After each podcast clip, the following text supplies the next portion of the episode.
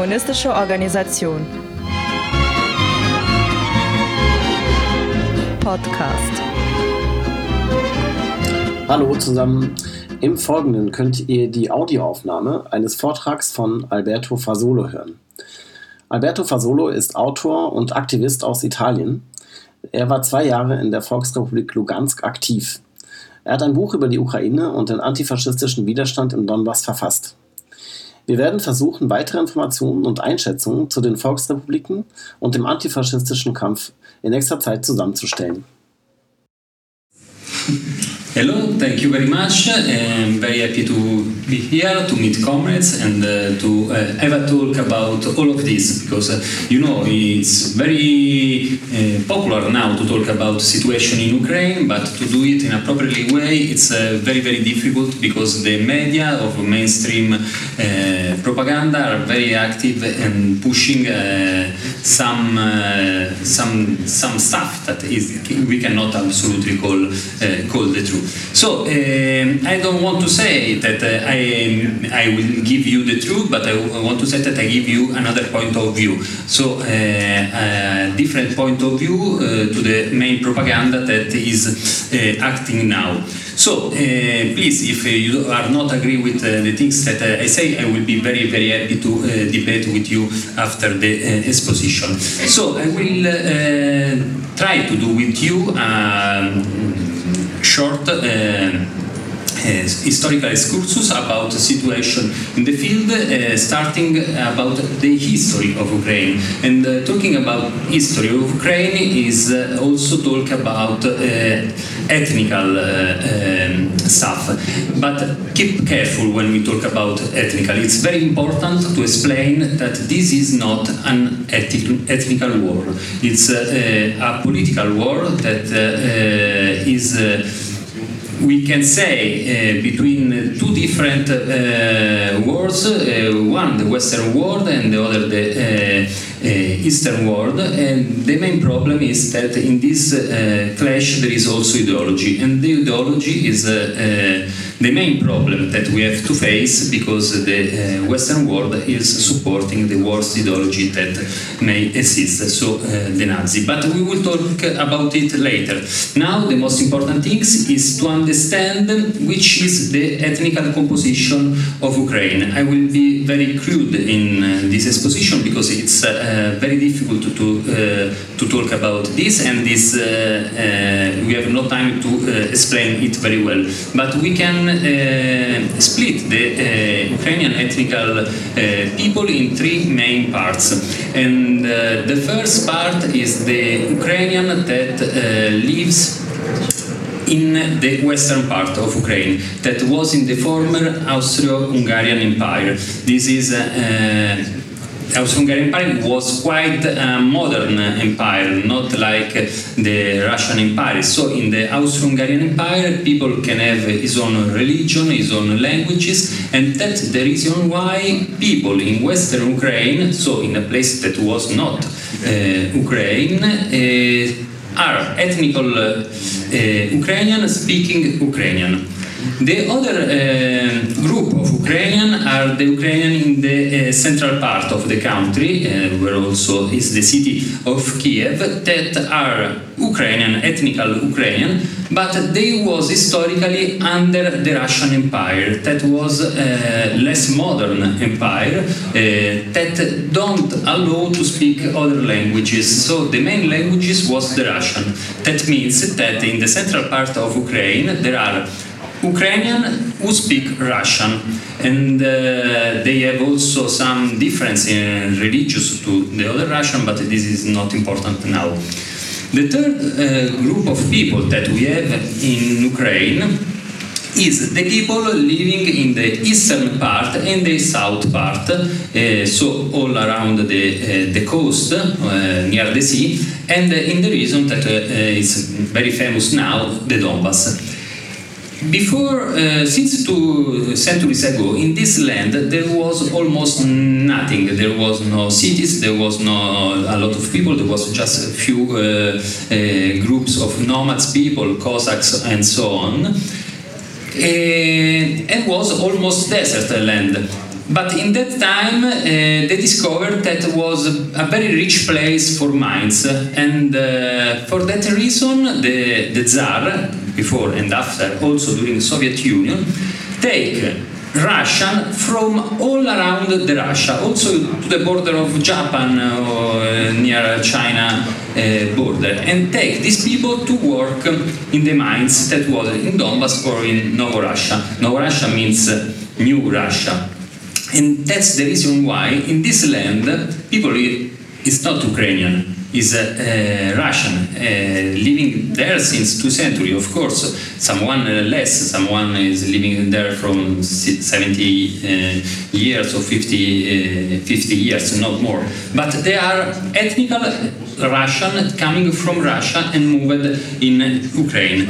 That's uh, very important to understand that uh, when people, usually media in Western country uh, make difference between Ukrainian speaker and Ukrainian speaker without explaining that there are also not there are not every people Ukrainian. There are also Russian but uh, this is the, uh, the ethnical uh, approach to a problem that is the, the problem of Novorussia. So, so a reason, a place that have is historical roots that are completely deleted by Western propaganda today. But now the, the action on the field try to explain again that uh, Novorussia exists and is a land that have its own wish.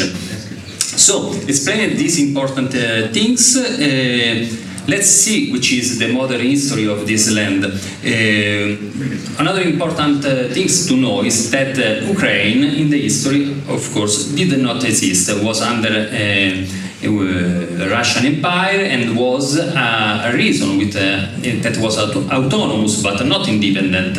It was called uh, Mala Russia, that means Little Russia. And uh, after Soviet Revolution, uh, Lenin decided to build an uh, Ukrainian state. So, for the first time after Soviet Revolution, appears an Ukrainian state. state. Before was uh, simply doesn't exist. And uh, after, uh, of, as you know, after uh, revolution, there was the civil war.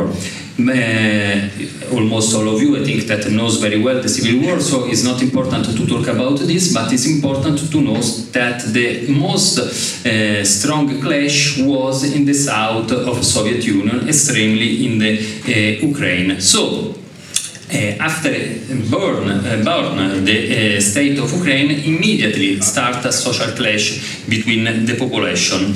This social clash was solved with a very bloody uh, way, of course, but was solved. So uh, the country lives uh, for 10 years almost in peace till the famine, when there was a serious problem with agriculture that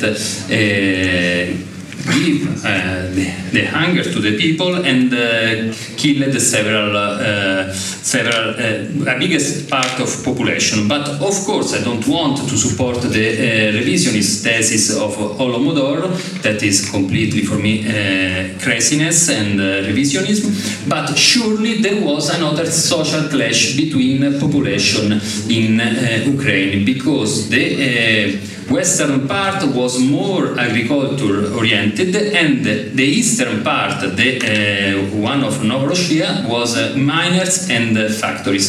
So people in the western part saw that part of the uh, agricul agricultural products was taken to give to the other part. Uh, of course, was not uh, was not a bad decision. I agree with this decision, but people in the western part uh, saw it like a robbery and saw a new uh, social clash start in Ukraine. Also, famine uh, was over and the situation was almost uh, calm in Ukraine till 1941. Now I have a little problem to talk about uh, the Second World War with German people that you surely knows better than me, but it's important to note that uh, the invasion of Soviet Union, the Operation Barbarossa, was uh, uh, very important to uh, explain uh, situation now in the field and the situation now in Ukraine.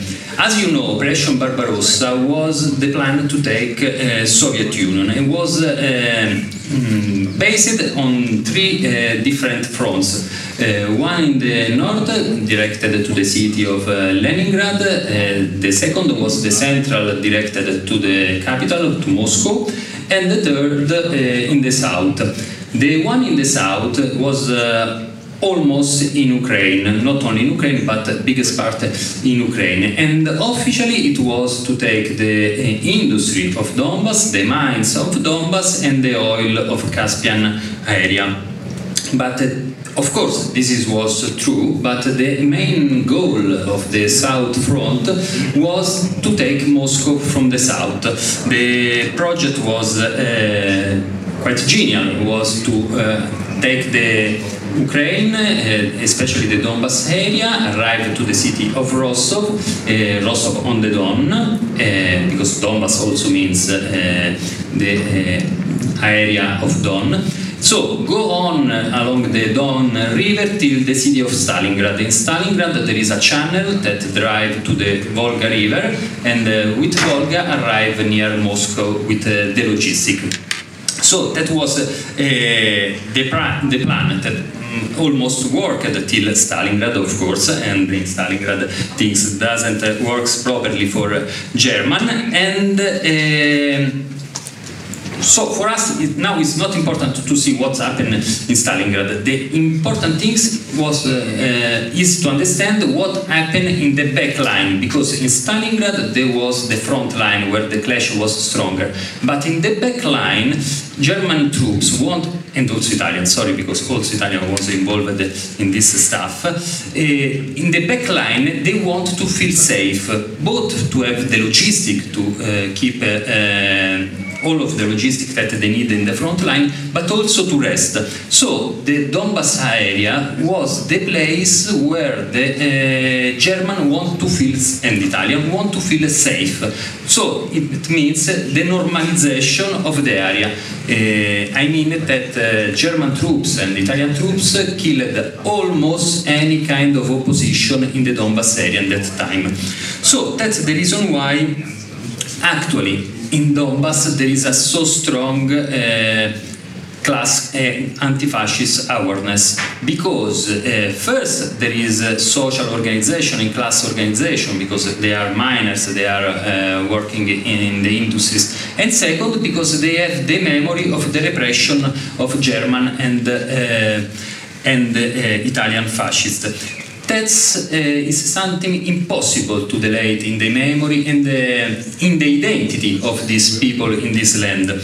And so, it's not only fault uh, of uh, foreigners people that invaded the, the, country. In that time appears also, another guy that uh, do something wrong, not only Mussolini and Hitler. Uh, I'm talking about Stefan Bandera, that was a puppet of Hitler, was uh, the man who managed the state of Ukraine in the name of the uh, in the name of the Third Reich, because it's very important to know that that um, people, revisionist people, try to say that uh, Ukrainian under uh, in, during the wartime was an independent state. This is absolutely fake. Uh, Ukraine was part of Third Reich and was just administered by Stefan Bandera as an autonomous state. Uh, to understand the uh, propaganda working today, it's also important to know uh, the imaging of this uh, this time to see that is exactly the same that we uh, see today. And I'm talking about, uh, for example, uh, the flag that we can see several times in the Ukrainian demonstration, the red and the black flag. This was the flag of the Ukrainian sta state under the uh, Third Reich. I think pronunciation right, Reich. And uh, also the motto that uh, we can listen often to the Ukrainian people, and not only because uh, it was said also in Italian parliament, that is a true shame. The motto Slava Ukraina Geroi Slava, it's the motto of the Nazi troops of Ukraine that was in, inside the uh, SS. Because uh, you have to know that in the uh, Ukrainian volunteers form, uh, formed several uh, groups and also a, a, division that was the 14th Division Galician that was part of uh, German troops, was officially uh, part of the Third Reich army. So why people, some people, some propaganda try to say that Bandera was not a Nazi?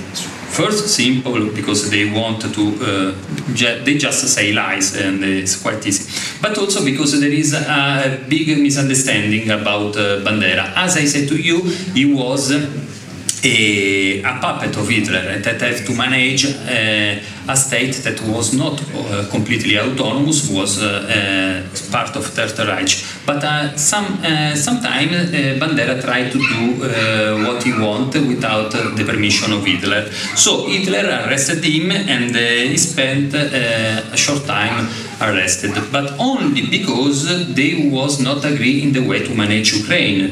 On the political side, they was completely agreed because there was agree in the uh, Holocaust, there was uh, agree in the killing of uh, Polish people, there was agree in killing uh, communists and gypsy people. So the only uh, problem between Hitler and Bandera was not in the ideological side, but was in administration. And uh, when they take back the agreement on the administration, Bandera was put again to uh, drive his troops and to drive the country. So Stefan Bandera ended the Second World War driving the collaborationist Ukraine and driving the collaborationist army of Third Reich. So everyone that want to say to you that he was not a Nazi and was also arrested, remember that was only for a short time, but he uh, ended the war in that way. But the uh, most important thing, uh, interesting things for us is to understand what happened after the Second World War uh, to Bandera and uh, to the groups of Bandera.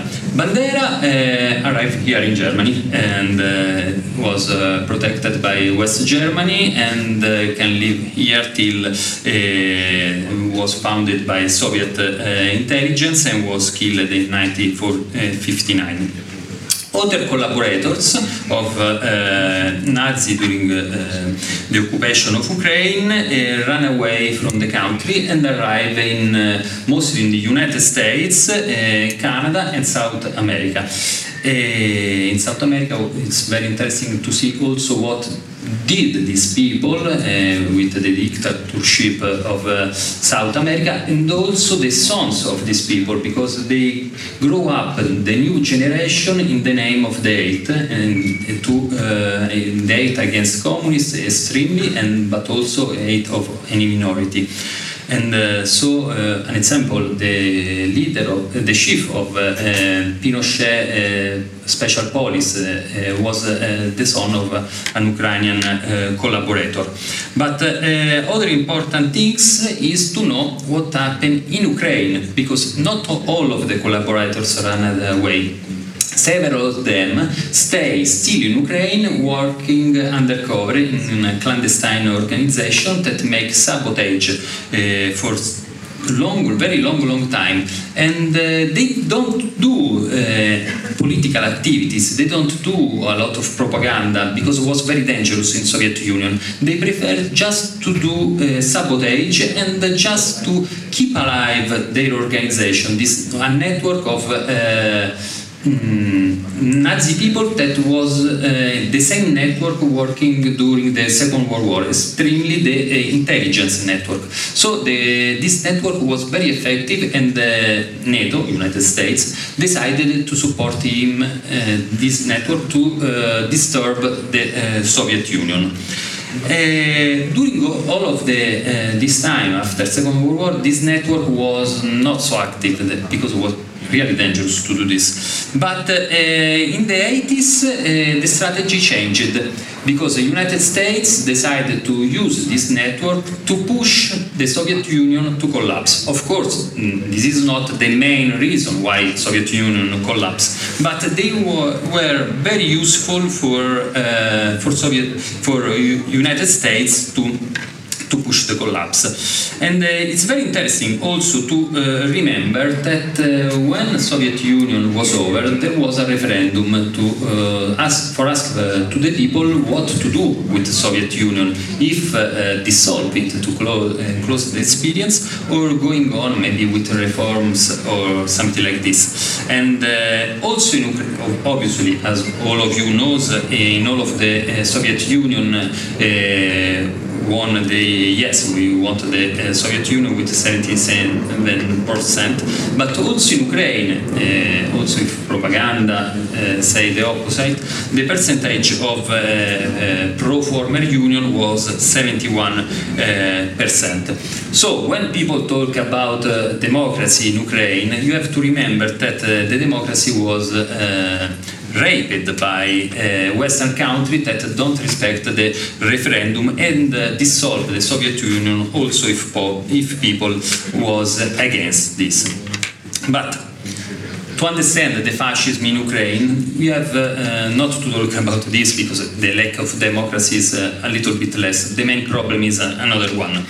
So in that time, uh, there was a problem uh, the problem was to build the Ukraine. Because as I told to you before, uh, Ukraine didn't exist in the past. It was or a reason of uh, Russian Empire, the Malorussia, or was the uh, Soviet autonomous state, but of course the new ind independent state will be not uh, cannot be the same things of uh, Soviet Ukraine, maybe the opposite of Soviet uh, Ukraine, and to find a national identity, to build an, uh, an uh, the new state, there was only one example before that was not the uh, Soviet uh, state, was the state born in 1941 and finished in 1944. So the state of Ukraine under the uh, Third Reich.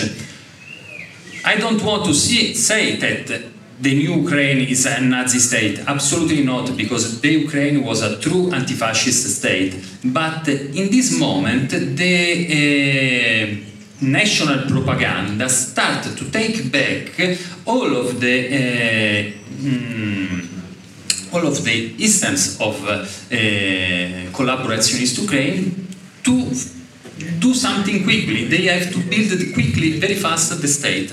And so they make a ridiculous mistake to take uh, all of the uh, history and to uh, retake back all of the history of the former Ukraine under uh, Third Reich.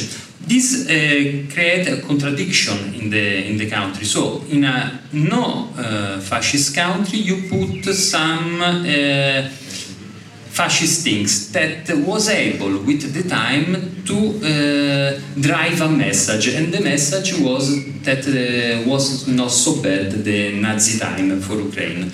And uh, during the years this problem was not so serious. But when started to have a serious crisis inside the, the Ukrainian society this, uh, these things uh, make the difference because uh, some young generation in Ukraine really think, also if they are not Nazi, they really think that in the 1941 there was not the Nazi in Ukraine. So this is the, a contradiction derived mostly from the propaganda because the, during the last 30 years in Ukraine television, uh, books in the schools, tells to the young guys that Bandera was not a Nazi. So these guys really thinks that the Nazi was not Nazi. And looks ridiculous, but this is the situation in the field now. And uh, you know, when propaganda works for so long time, it's very difficult to try to explain to people that they are under a mistake.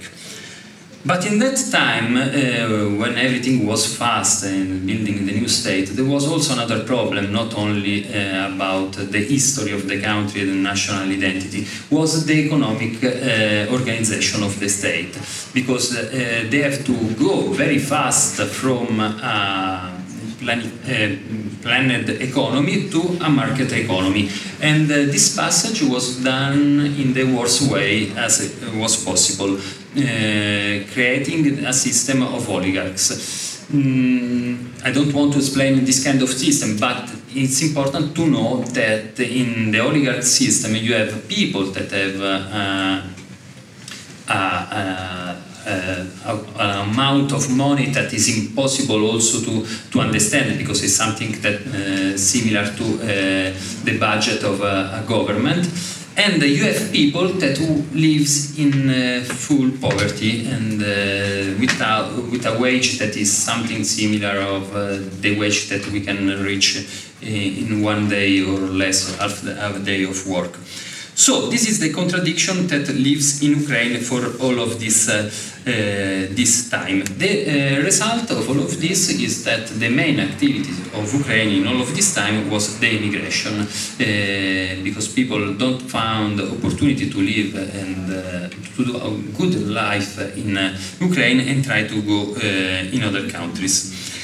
Uh, for this, for other reasons, also for the geography of the country, Ukraine started to uh, manage a new strategy of uh, of activities and uh, for economical I mean. And this strategy was to try to use in be the best way uh, was possible the, geogra the geographical position. I mean uh, Ukraine is in the middle of the uh, Western and Eastern world, between uh, Russia and the European Union. So the game that was playing uh, Ukraine in in his independent uh, life was to uh, try to find the maximum advantage from the collaboration with Europe and the collaboration with uh, Russia. And for that reason, moved time after time from one side to the other side. Sometimes was best friend of Russia, sometimes was best friend of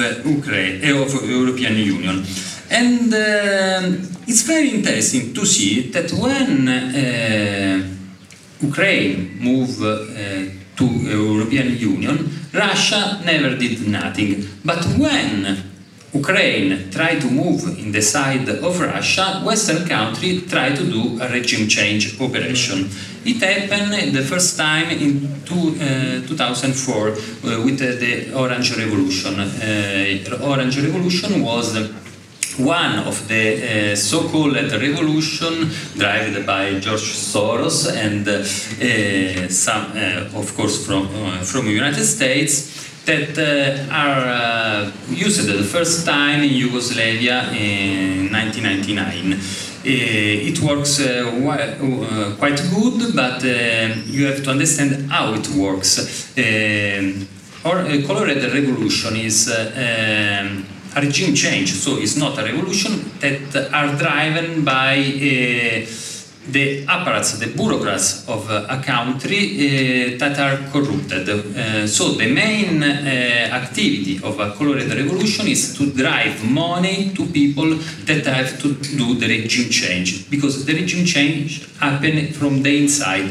Of course, during regime change, you have a big demonstration of people that have to to show to the Western media that it's a democratic movement of the basis. But the main activity is the change of, uh, of side of uh, bureaucracy of uh, government, army, newspapers, and so and so on that have to push the government to change from the inside.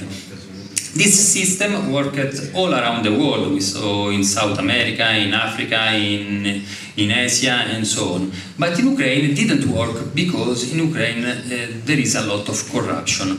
Uh, so the system is based in corruption, but if corruption is too much, it doesn't work anymore.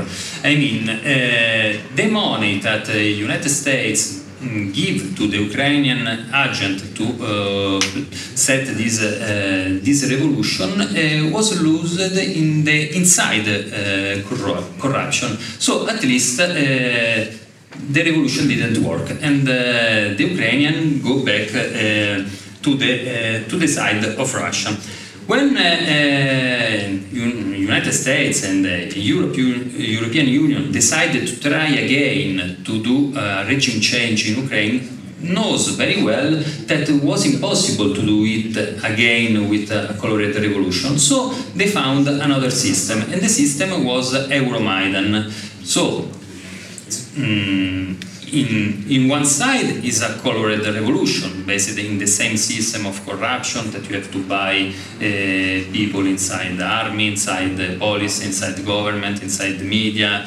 But in the other side, in the, in the street, you don't have a democratic revolution that is only for the camera, but is a, a true movement that have to push the government to do what they have to do, so the regime change. And uh, these people in the street are not people that are there for corruption because they just reach money with this activity. Of course, they also do this, but the main goal of these people is a regime change for ideological reason. Uh, the uh, people in the street in Euromaidan uh, was people that really want a change.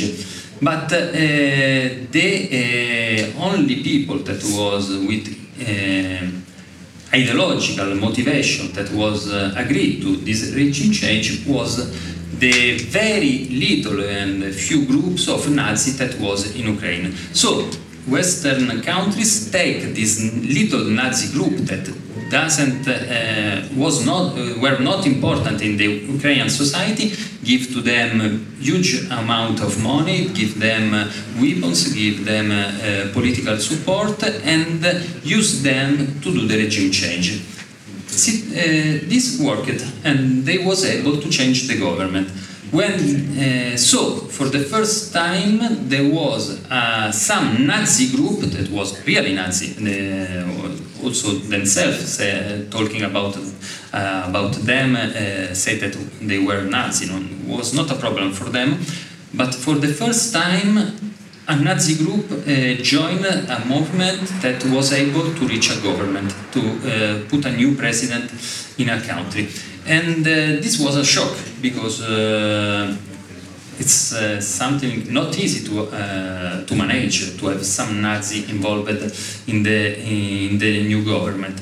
And uh, this uh, was the main contradiction that started to appear immediately after uh, the Euromaidan uh, protest, that you had some Nazis in the government. And the Nazis in the government are not there only to to show them to the to the people. They are there to change the uh, the country, and they want to start to change the country from the things that they hate more, and obviously are the communists.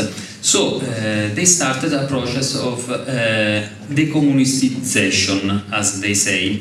Uh, what I mean decommunistization means uh, First of all, uh, close uh, the Communist Party and uh, do persecution to all of the membership. Uh, second is iconoclastic war. I mean, uh, they started to destroy the monuments of the Soviet time and also the monuments of Second World War. This was too much uh, for the Ukrainian uh, people, uh, so also not the communists start to do uh, counter riots that was completely uh, forbidden by uh, Western media that didn't talk about it, but was riots that was very strong and was all around the Ukraine. but in the area of Donbass and Crimea was stronger the, in Odessa because in this land, as I told to you before, was very strong anti-fascist awareness for the historical memory and for the class organization. And uh, in this area, in uh, Odessa, I mean in uh, Crimea and in Donbass, start to have very, very strong clash between the Nazi organization and police in one side, police change side of course, and in the other side the anti-fascist. This, this clash uh, was uh, quite strong in several places and uh, in some other a little bit less. But in this moment of big confusion, Russia, as all of you knows, decided to take the Crimea and the Crimea Peninsula. And this is a story not very important for us, but it's right to remember it. The, uh, for us, for communists, it's more interesting to see what's happened in uh, Donbass, where the uh, class awareness was stronger, and happens that the uh, people who started the, the, the clash was able to uh, take the power in uh, two cities, in the cities of Lugansk and Donetsk, for a very short time, also in Odessa. But to take the power doesn't mean to uh, to build a state, of course. Also because in that time some people think, mm, okay, maybe in Ukraine now we have some problem with Nazi, but will be solved soon this opinion, this idea disappeared in uh, May 2 of 2014 uh, when in the city of Odessa happened the things that all of you know. You have here a very uh, nice exhibition and uh, you can see there. I don't want to talk about uh, uh, what happened in the trade union of Odessa in that day because it's very painful for me and I want just to remember the, uh, the number of killed uh, people that uh, we officially don't know because officially it's uh, 48 people because we know that was founded uh, 48 heads of people but the human parts are absolutely more and we know that also in the streets in front of the trade union uh, house uh, disappear a lot of people and the other people was killed or disappear in the night after in the city of Odessa. So uh, also if the official version is 48 people killed, we think that maybe it's uh, uh, one or maybe also uh, 200 people. there are two problems for this. The first one is the huge number of uh, comrades killed. The second problem is that since the beginning, Ukrainian government decided to don't do investigation. So if we don't mm, we don't know how many people was killed, is because Ukrainian go the new Ukrainian government say that was not important this.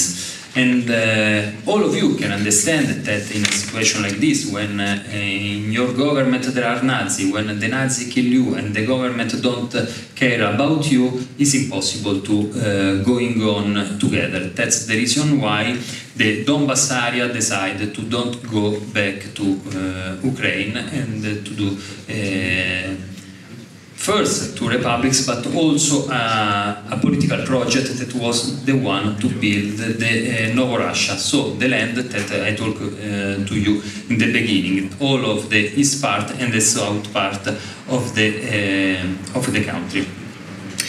Interesting for us is also to understand that in the, uh, in the moment that when the people take the power, so the uprising, they, uh, they start to fight against the fascism, but during the fight they decide also to uh, don't stop only the fascism, but stop also the capitalism, because the oligarchic system of capitalism that was dri uh, driven in Ukraine was impossible to uh, repeat also in the new uh, was not allowed to repeat also in the new uh, state that the world to build. And so they decided to do People's Republic. So uh, to take back some something from socialism. Uh, probably they was, don't want to uh, take back the heritage of uh, Soviet Union because uh, they used the terms also the terms uh, People's Republic and want to put uh, some part of markets inside the socialist state. So probably they looks more to the Asian uh, way to do the socialism. But the important thing is that inside Europe there was some people that uprise with weapons and uh, fight against fascism, but also fight to build a socialist country. This project, I'm sorry, but uh, didn't work because uh, there was several contradiction. Uh, the main one was the uh, action of class of organization. I mean, the communist organization was very, very, very strong in Donbass area. They was able to be the second party in in the in that area but uh, was a strange party. It was a party that was uh, almost uh, the same party of the last part of Soviet Union of Soviet time when there was a lot of bureaucrats and sometimes also very good people I don't want to talk uh, bad about them but they were not revolutionary. So in the moment where uh, the uh, situation turned from uh, normal standard to wartime they was not able to uh, join the war. And there was uh, very, very sad situation because there was the contradiction that the masses, the people in the street was fighting, it was in position much uh, stronger than uh, proposal, more, uh, uh, more stronger than the organization. So the organization was not the avant-garde of the masses, was the opposite. And this was happened also for some technical problems. Uh, the main one is that uh, none of this party have a um, self-defense system, and uh, I mean uh, they don't try to arrange in the time in the years before uh, some groups of people that can uh, in some way defend the, uh, the territory or, or of the comrades. There were some weapons, of course, because in Slavic country every time exists weapons, but uh, it's not enough. Uh, weapons are only tools. If you don't have the state of mind to uh, to the fight, you will not. Uh, it's better if you don't start to fight. So that's the main contradiction that uh, there was in that time. So the uh, people was trying to build a communist uh, country, but the communists didn't join the fight. In the first moment, it's very strange situation. The uh, main effort uh, of the first step, that is the most dangerous one that you have to do, the first one that uh, rise up with weapons, was done but, by people that no one expected. I mean the Cossacks, because the Cossacks have uh, strong organization, almost a military organization, very verticistic. They they have weapons everywhere, every times, and uh, they have also uh, the attitude to the clash. So uh, also if they were they were not interested in the uh, building of a communist state, of course they are anti-fascist, but they was not so interested in the uh, in the project. They was they were more interested in the clash. And so they do the first step, and after them, all of the population uh, rise up and uh, start to assault the military bases, take uh, the weapons, and after take the building of the state. So I think that is very interesting to know uh, what, how worked this uh, this moment. That is uh, the very the most difficult one. But also, uh, situation later was not so easy because, of course, uh, born uh, two republics and uh, try to uh, build uh, a normal society inside the territory. But of course, the, all of this time was a uh, wartime, not a normal time. And what means uh, wartime? It means that nothing is normal. Uh, also, daily activity is not normal. But you have to know that in wartime, as you can see also in television now, actually, it's uh, normal to die. The only normal thing is to die. And in these eight years of war, while 4,000 uh, people, 300 uh, kids. So, uh, this is the, the war that there, there was in a part of Ukraine for uh, all of this time, for all of these eight years. But we don't have to do the big mistake to think that the war was only in Donbass, because of course in that area there was the stronger war was uh, a war between Ukrainian army and the Donbas people militia. Uh, was uh, a war between uh, anti-fascist and the fascist group. Of course, all of this, but the war was also in all of the other part of Ukraine and was a different war. Was a, a political war uh, of a civil war. I mean that uh, in Ukraine, in all of this time, all of these eight years, uh, political oppositors were killed, were persecuted, have to run away. Journalists were killed, the newspaper and television radio was closed. There was desaparecidos like in uh, Latin America, also because this network that was working there after come back in Ukraine uh, to work. So situation in uh, in Ukraine in these eight years, so I mean the not in the part of Donbass, but the central part of Ukraine, in talking about uh, uh, Kiev, uh, Lvov, uh, Odessa, was almost similar to the Chile of Pinochet. And also because they have the expertise that they keep in this time.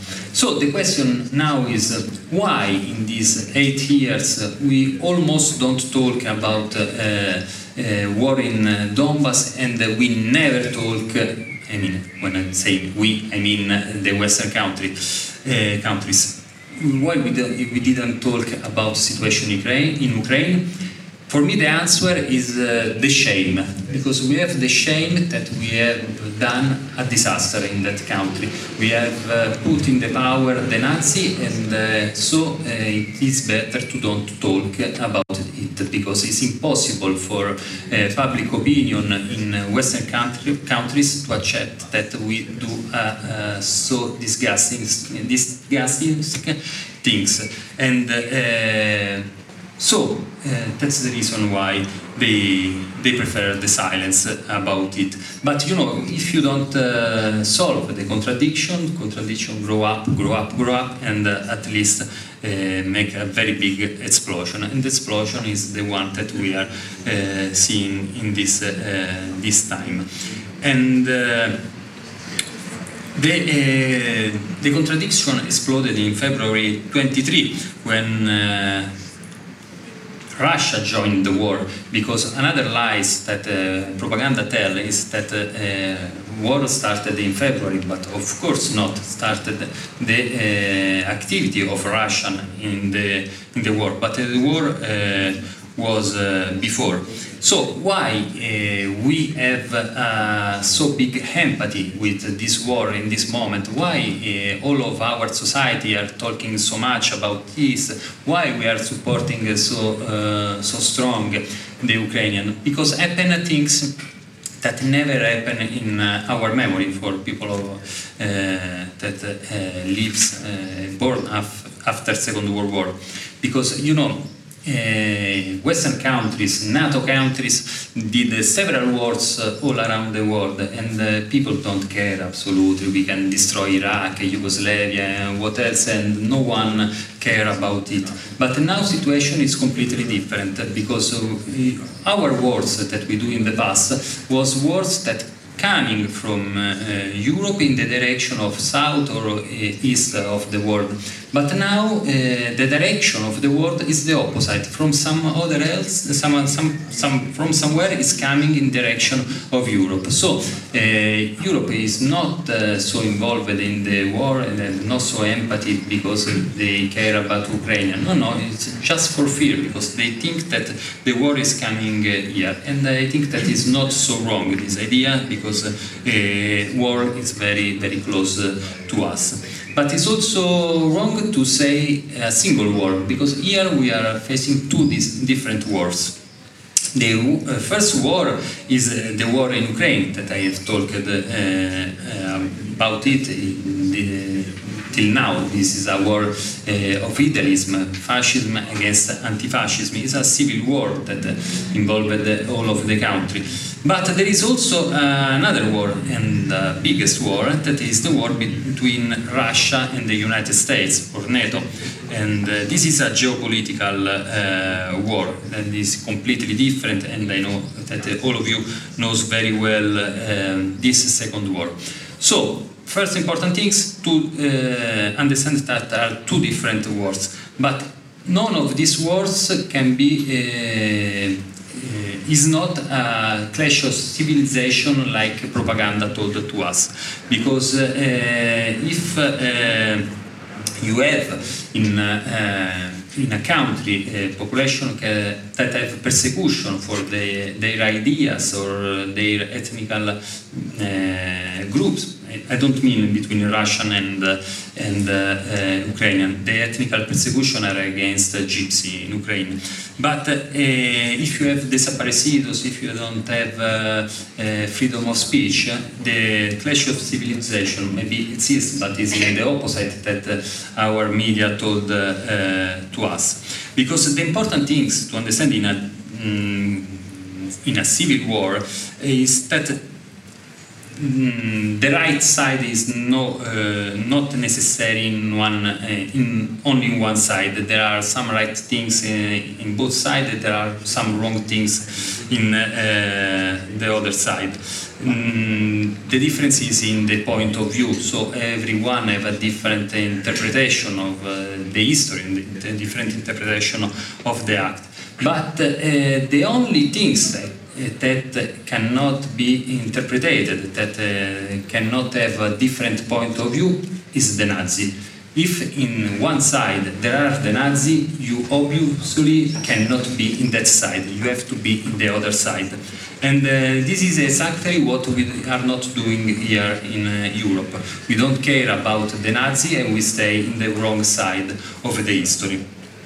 And uh, I think that in this uh, case, when people talk about this war, it will be very useful to understand the situation, uh, to go deeply in, uh, in the study of the uh, of the story of uh, the country to understand what happened, but it's also important to uh, thinking what happening uh, today because it's uh, uh, very very Eurocentric for us to say we can uh, we can fully understand what is happening in Ukraine and we can do a judgment on this. I think that is a quite a wrong approach. We can, of course, study, but uh, we have also to do something more, I think. And uh, this something more is to ask to our comrades in Ukraine what they think about the situation, uh, what they think uh, about the war, because, of course, no one uh, likes uh, the war. But uh, you have to know that in Ukraine there was 2.5 million people who ran away from in these eight years and ran away for political reason. Also, there are uh, economical refugees. It's another things. But 2.5 million people ran away because they were persecuted in their country. And uh, the uh, war of Russia is the only way that they have got to go back safely at home. So these people also, if they are not agree with the war, say the war is the only way to go back home. So don't means it don't means that the uh, war is right, but it means that the situation is very difficult, and if we push to uh, to the war and we don't care about uh, one side in civil war, there will be surely a disaster. Also because in a civil war cannot ever exist a military solution because in a civil war military solution means that one side will be defeated, destroyed, and means destroy a part of society. And this is uh, horrible things that no one, I've, uh, I think that no one want uh, to do. So I think that the only way to solve this war is a political way, and uh, for both wars that I told to you. For the first war, the war in Donbass, uh, can be solved easily with the uh, things that uh, people republics ask for the last eight years. The first one, and is a common sense asking, is to close and uh, disarm all of the Nazi organization in Ukraine. It's a thing that also European Union may do in these eight years when the European Union give money, give support and uh, everything else to Ukraine, why they don't ask to close and disarm this fucking Nazi organization? And I know, but uh, doesn't care.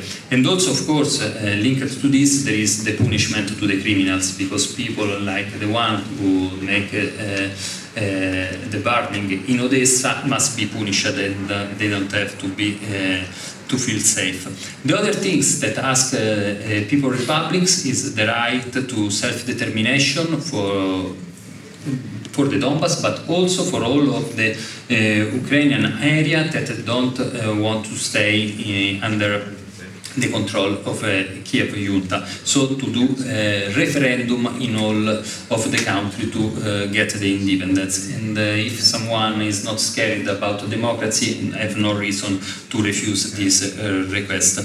The second war is the war between Russia and United States, and I don't have the solution for this because it's not my duty to talk uh, about this. But I think that uh, if we don't understand that uh, Russia intervention in Donbass was not for uh, denazification of the country. Of course, they care of denazification, but uh, this is only uh, mostly a pretext. The main reason is the safety, uh, the safety of uh, Russian state, because if NATO will arrive in Ukraine, the uh, NATO rocket will be able to destroy Moscow in very few uh, minutes, and Russia will never accept this. So, of course, it will be necessary to talk about the neutrality of the states, and uh, I think that uh, one of the solutions may be also to remove all of the rockets, uh, nuclear rockets, in the area, and to put, put away the military installation of other countries that are that are there. I think that this proposal that are coming from people republics and in part from uh, from Russian state are proposals that all of the leftist movement can uh, can accept because are proposal of common sense, are proposal of idealism, and uh, at least are proposals that are also our heritage because we live in a contradiction very very strong that also comrades that uh, grow up in the movement against the war, in the movement against the uh, uh, nuclear, uh, nuclear army development. Now completely turn their position and start to be pro-war, pro-nuclear weapons, and so they are traitors, surely, but it's not enough to say they are traitors. Uh, we have to say that they are not uh, tra- uh, they are not only traitor for the movement, but they are also traitor of their country, because I think that these people is uh, uh, pushing our countries in, in the war, a war that will be fight in our territory, the territory of uh, Europe. Um, I don't think that the uh, war will be only in Ukraine. Probably will not arrive here in Germany or in Italy, but surely will become uh, larger. We saw that uh, almost uh, war is in uh, also in Moldavia.